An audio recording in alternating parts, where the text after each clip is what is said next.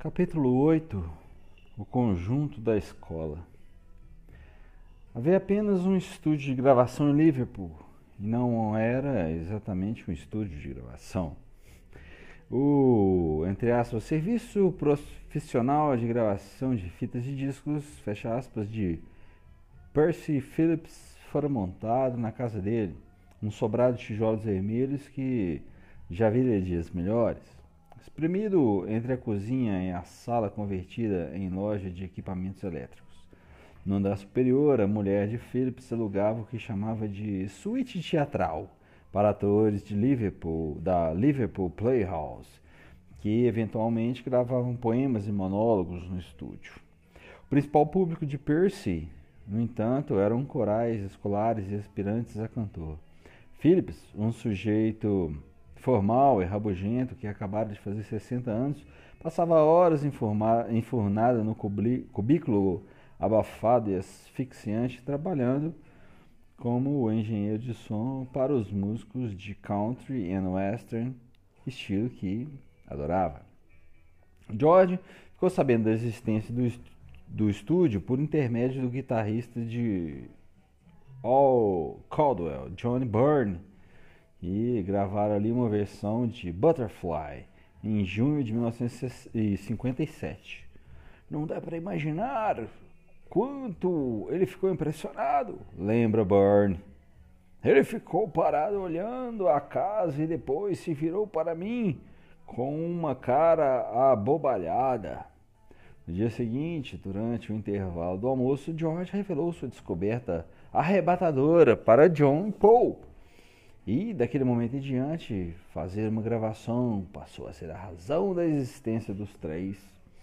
Os rapazes devem ter sentido uma expectativa insuportável enquanto percorriam um trecho amplo e bem pavimentado da Kensington Street a bordo de um bonde barulhento. A gravação seria apenas uma demo sem masterização, mas mesmo assim seria uma gravação. Porém, se algum dos três se sentia intimidado ou inseguro, não o demonstrou. Como haviam combinado, eles se encontraram na frente do Hypodrome Cinema, onde o ônibus número 12 depositou John Duff Lowe, um colega de Paul que tocava piano no estilo honky tonk cru e havia sido convidado para participar da gravação. Duff e a banda haviam ensaiado uma versão apimentada de That Will Be The Day para a gravação, mas enquanto ele cumprimentava os outros, uma discussão acalorada sobre o conteúdo do lado B se desenrolava. Uma chuva torrencial caía sem aviso, o o que precipitou o embarque dos rapazes em um ônibus. Quando saíram dele, ainda não havia consenso quanto à segunda música. Eles não estavam preparados para o que encontraram. O, entre aspas, estúdio era ainda mais primitivo do que esperavam um quartinho mínimo com o equipamento básico de gravação em um canto. Asterisco. Um enorme gravador de rolo, uma prensa de discos, um amplificador e um misturador de quatro canais. E apenas um microfone no centro. Percy Phillips, de acordo com Colin Renton, era um senhor mal vestido, resmungou impaciente, que insistiu em receber antes de preparar, de preparar os equipamentos. Os cinco estavam preparados para arcar com os três shillings e seis pence cada, conforme combinado ao telefone. No entanto, enquanto contavam as moedas, Phillips mencionou a despesa adicional que teriam para fazer a transferência da fita para o disco. O plano era gravar uma faixa básica e fazer quantas tomadas de som, de som fossem necessárias para produzir uma gravação impecável. Porém, ao fazerem a passagem do som, Philips explicou que, pelo preço que estavam pagando, não havia como gravar uma fita eles iriam direto para o vinil. E isso significava que os erros ficariam eternizados no resultado final. Essa notícia desarmou a banda, que havia ensaiado apenas uma música, a qual, diga-se, ainda não estava perfeita.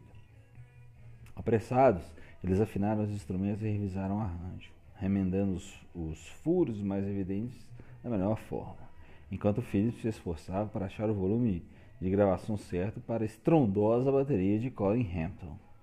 Quando afinal chegaram a uma solução, John inteligentemente propôs que Hampton colocasse o cachecol sobre a caixa para abafar a vibração. Eles atacaram That Will Be The Day com a energia de um homem correndo atrás de um trem. Quando se escuta a gravação cheia de chiados, fica clara a ansiedade do grupo pela perfeição. Desde a abertura no riff lendário, uma série de trilhas precisas que George executou com desenvoltura, tendo transposto aquilo para o acorde de Si, sem saber que Bud Holly usava uma garra no sétimo traste da guitarra e começou em tom mais baixo. A energia, uma exuberância que dá o tom de toda a gravação, o estilo não é o de Holly. Ainda há ecos vibrantes de rockabilly, mas a transição dos vocais entre Paul e John, que faz a primeira voz com confiança quase absoluta, leva novas cores às flutuações da música, com uma intensidade que não se observa na gravação original. John parece saber intuitivamente como cativar a atenção do ouvinte, sem perder o controle em nenhum momento. Nunca existe quebra na atenção que ele investe na letra da canção. E o conjunto está presente o tempo todo, proporcionando o apoio necessário.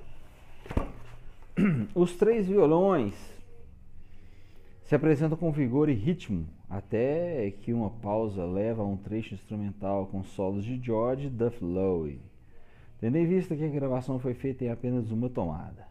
Isso sem contar que aquela foi a tão sonhada estreia deles no estúdio de gravação. Os Quarrymen realizaram uh, um pequeno milagre. Quando concluíram a música, Percy Williams os pressionou a continuar sem demora, começando de uma vez a canção seguinte. Todos ficaram calados por alguns instantes.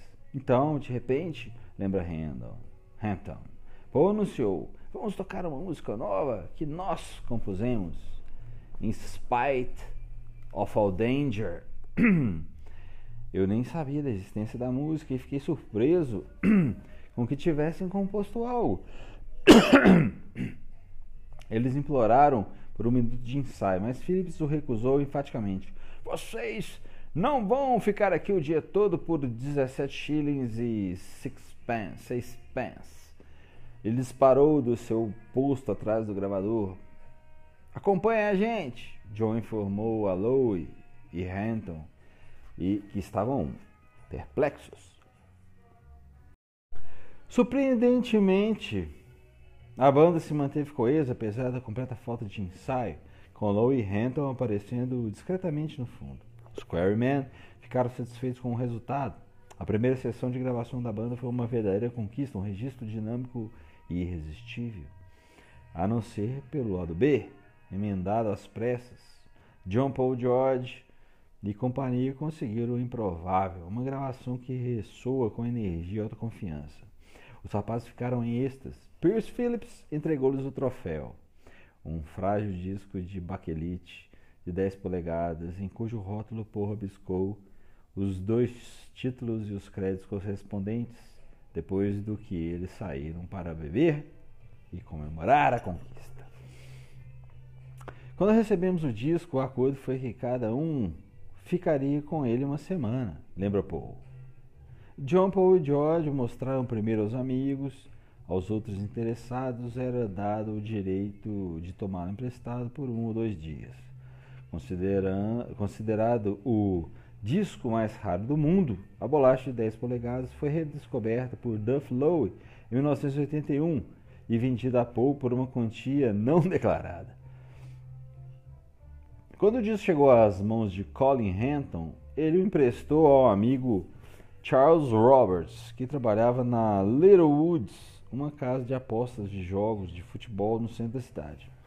Charlie tocava o disco todos os dias no refeitório da empresa, lembra Hampton, mas, ao que parece, as opiniões quanto à sua qualidade eram é, conflitantes.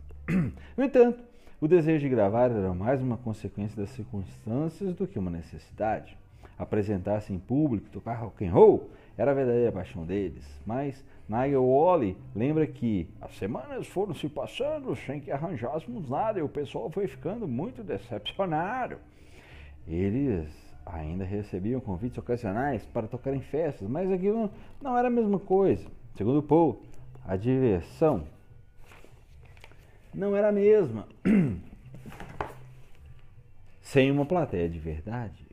Sempre havia garotas nas nossas apresentações, lembra Colin Hampton. Já naqueles tempos dávamos muitos autógrafos, muitos deles nas coxas das meninas. oh yeah. Isso certamente não aconteceu no compromisso mais importante que tiveram naquele mês de junho, uh, um jantar dançante no St. Barnabas Hall, ou Barney's naquela época, palco de muitos bailes para jovens de Walton, em Penny Lane. É, a presença de Julia era inevitável. Havia algum tempo que John desejava ardentemente que ela ouvisse o som do conjunto, mas se conteve até que surgisse um show propriamente dito. E agora, finalmente, lá estava ela, vestida com um belíssimo vestido vermelho e com um sorriso que iluminava todo o salão, como com Barb Barker a tiracolo. Apesar das mágoas do passado, John e Julia gravitavam naturalmente em torno do outro, e naquele momento de suas vidas havia uma proximidade que, para todos os efeitos, ainda não havia não haviam tido. Chegar à casa dos 40, Julia finalmente possuía os recursos, a habilidade, o entusiasmo, ainda a influência para considerar o filho, e ela era a ouvinte perfeita para as ansiedades crescentes de John. Os dois passavam horas conversando sobre tudo, dos estudos à música, assuntos acerca dos quais Mimi tinha opiniões inflexíveis. Apesar de suas imperfeições, Julia tinha uma habilidade incrível para lidar com adolescentes. Naquela noite imprevisivelmente quente, o salão estava tomado por membros de um clube local de lambretistas que celebravam a corrida anual.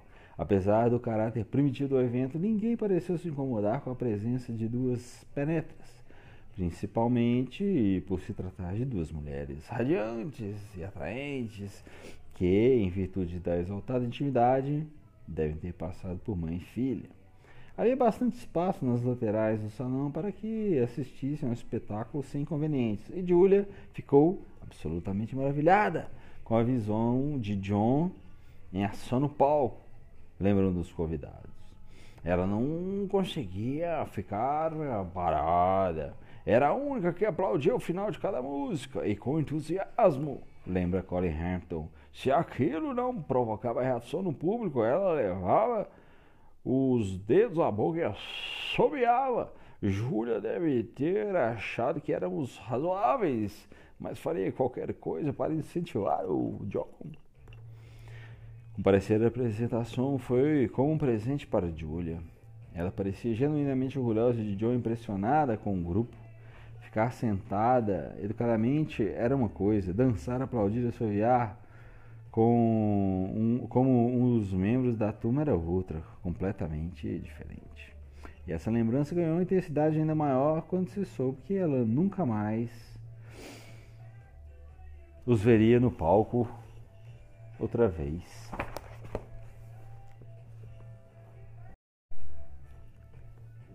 Para Mimi Smith, o comparecimento de, de Julia à apresentação do Squareman foi apenas mais uma prova de sua irresponsabilidade.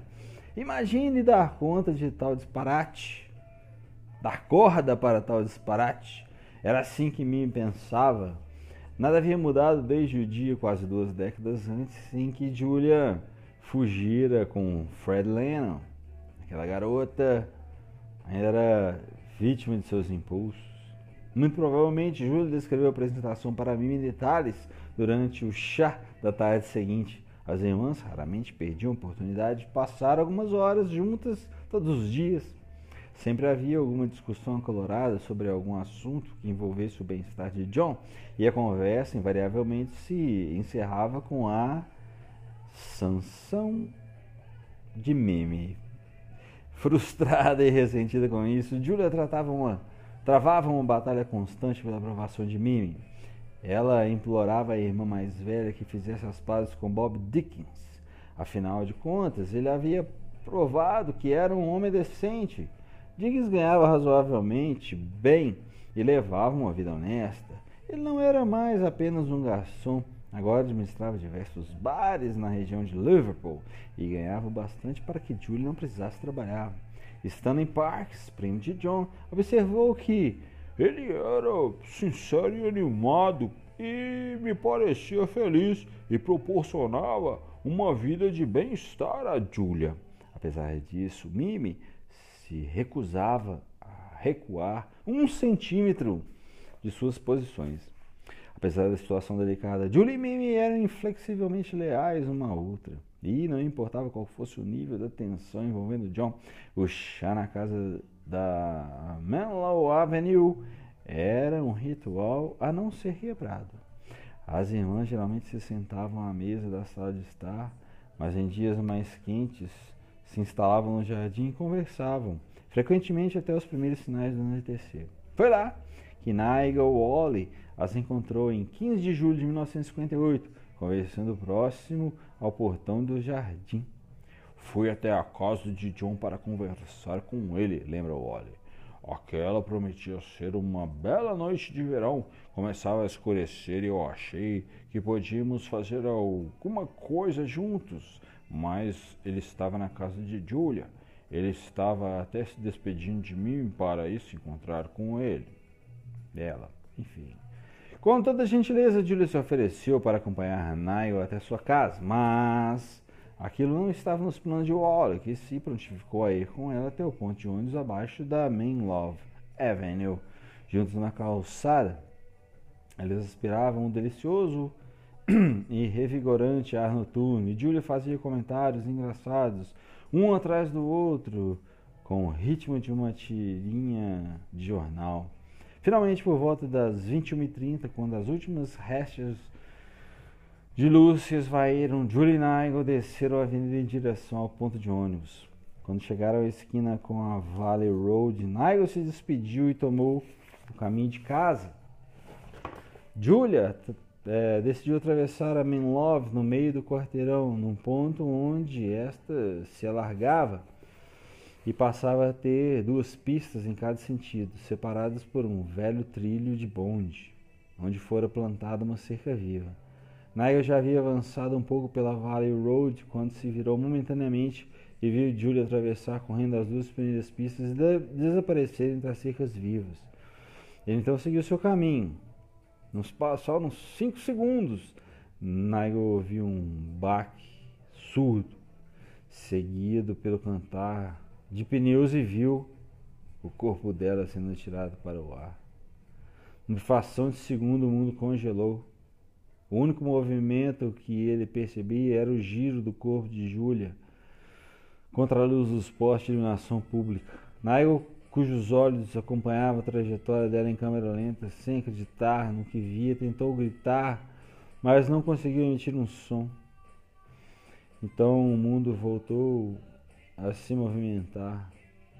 Só quando viu o corpo de Júlia atingir o chão a quase 30 metros do, do ponto onde fora atropelada, ele conseguiu correr em direção ao acidente. Ficou claro para Nigel, quando finalmente chegou até onde estava Julia, o que havia acontecido. Naquele ponto, existe uma curva que fica oculta pela cerca viva, diz ele. Se um carro estiver próximo demais, não há como enxergá-lo e vice-versa. Nigel já experimentara a sensação do ponto de vista do carro diversas vezes como passageiro, os motoristas contornavam aquela curva com muita atenção. Julia, ele sabia, não era indiferente a esse risco, mas devia estar distraída. Um policial fora de serviço que contornou em alta velocidade aquela curva à primeira vista inofensiva atingiu-a toda e atirou para o ar como uma bola de futebol. Também ficou óbvio que os ferimentos dela eram graves. Ela não se movia, lembra ele. Eu corri até a casa de mim e nós voltamos até a avenida para esperar a ambulância. A irmã mais velha de Julia se inclinou sobre seu corpo, pálida de terror e gritando histericamente.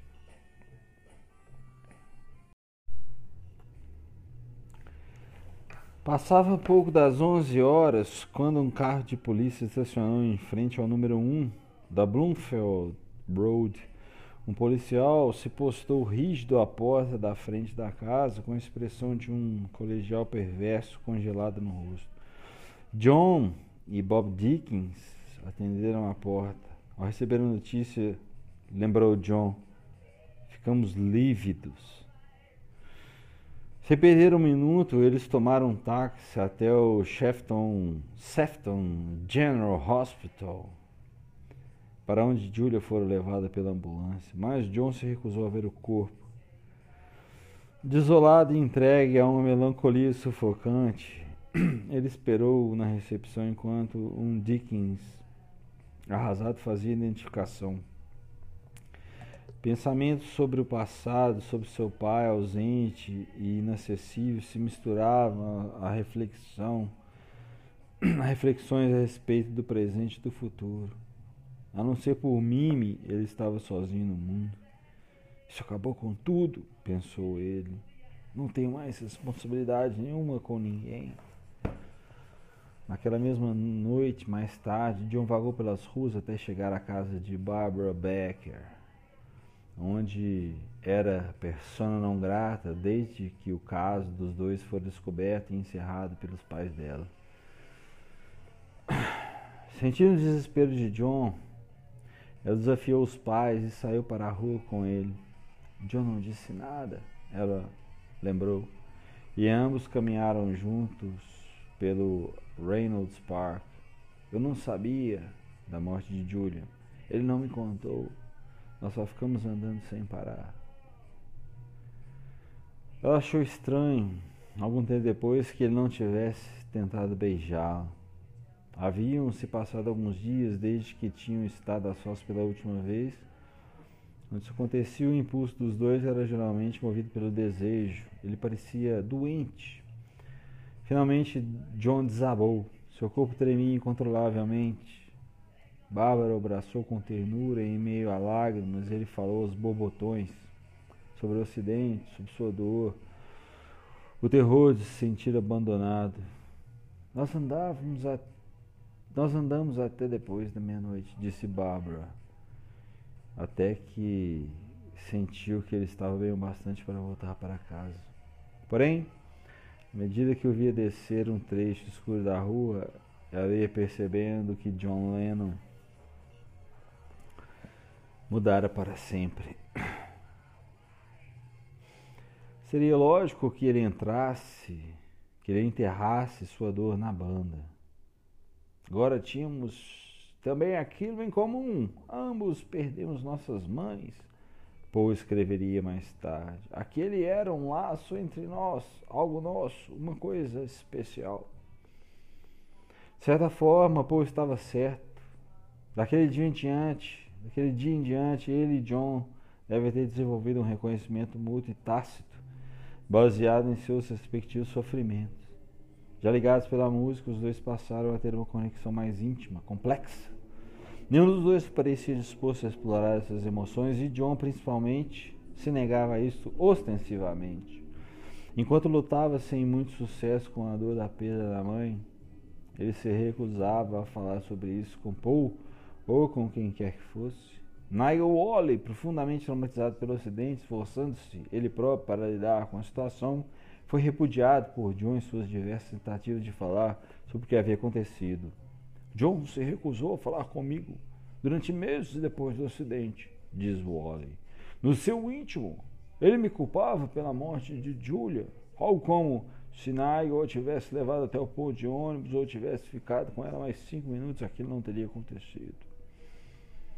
Nem mesmo Pete Shotton conseguiu desarmar John, obtendo apenas murmúrios como resposta quando ofereceu seus pêsames. Shotton percebeu que John perdera para sempre algumas de suas ilusões, parte de sua inocência. Na opinião de Shotton, John e Julia tinham um relacionamento de cumplicidade. Ela era amiga dele, não sua mãe. Embora esses laços tenham sido puramente platônicos, John tinha no fundo perdido uma companheira. Apesar de todas as suas atenções,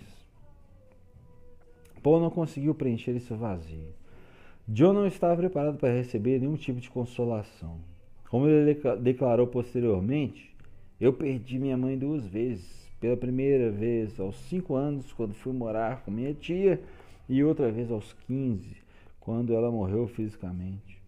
Ele nunca se sentira tão só em toda a vida, nem tivera uma necessidade tão grande de apoio. Porém, apesar de Paul ter se dedicado a reforçar sua intimidade com um amigo, com um amigo, John não foi receptivo. Ele queria sentir raiva por algum tempo. Abatido e ressentido, John passou o restante do verão praticamente sozinho. Pela primeira vez em muitos anos, não foi visitar o Princeton na Escócia. Em vez disso, refugiou-se no quarto da casa de mim e recusou-se a receber quem quer que fosse. Quando amigos apareciam inesperadamente, os recebia com um olhar reprovador e os dispensava. Nesse me... Nem mesmo Paul e George tiveram muito contato com o líder de sua banda. E nas poucas vezes em que conseguiram convencê-lo a sair para tocar um pouco, ele o fez sem entusiasmo algum. Compor música, em especial, se transformou numa luta árdua. As cinco ou seis que ele e Paul compuseram nesse período são vivas, alegres e românticas. Não dão o menor indício da depressão em que John estava mergulhado. Não resta dúvida de que de quem foi o principal responsável por essas canções. Nenhum dos dois determinou que devesse haver paridade na produção do que faziam juntos, nem deram a entender o contrário. No decorrer da extraordinária parceria que construíram, John e Paul trabalharam rotineiramente sozinhos nas composições antes de começar a trabalhar em conjunto. Paul criou, por exemplo, a estrutura básica de Love Me Do, uma canção direta e magnética, apesar de inócua, cuja letra cuja letra cadenciada pouco influencia o pulso marcado da melodia. A letra possui poucas das nuances estilísticas, mudanças elípticas, inflexões de ritmo, é mesmo, que dariam os contornos de suas colaborações futuras. Paul ruminou algum tempo com Love Me Do antes de levá-la respeitosamente a John para que lapidasse, apesar de não ter alcançado o clima que acabou adquirindo com a produção em estúdio. Quando P.S. I Love You, uma divertida admissão de vulnerabilidade, quanto, né?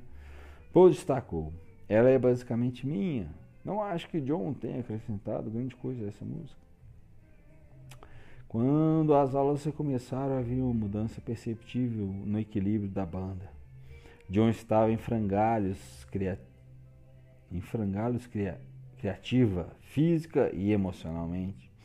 Ele passou a beber muito, como se determinado a afogar as angústias nos excessos. Noite após noite, entornava cerveja e uísque num bar do Yeah Crack, até mal se aguentar de pé. Curvado num banco de bar, entabulava conversas profundas com estranhos, pontuadas por explosões de ansiedade e ira na maioria das noites, John era muito divertido, punha-se a falar da abundância de uma garota ou a fazer piadas com alguém que estivesse sentado do outro lado do bar. Mas ele se tornava sórdido com facilidade. Os limites eram alcançados e transpostos sem sinal prévio algum.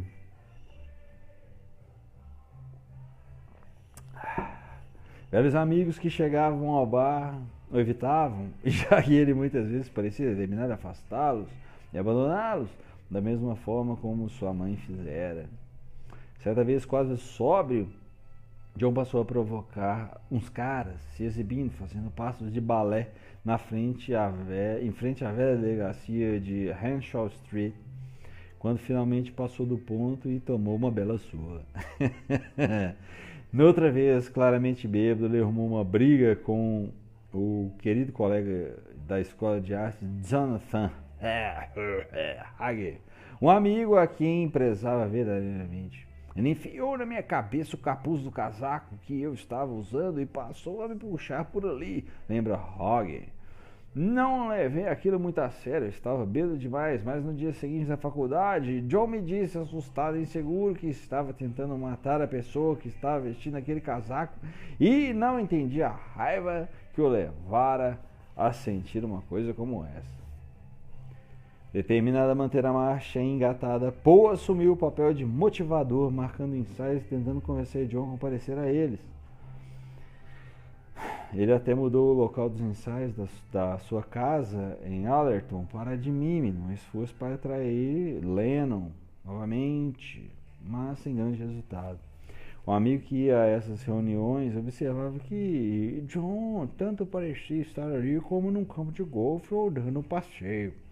Ele estava completamente aliado, aliado. E não era diferente na escola. John era um aluno, mas apenas no papel. Ele comparecia às aulas, mas dificilmente participava de algum trabalho.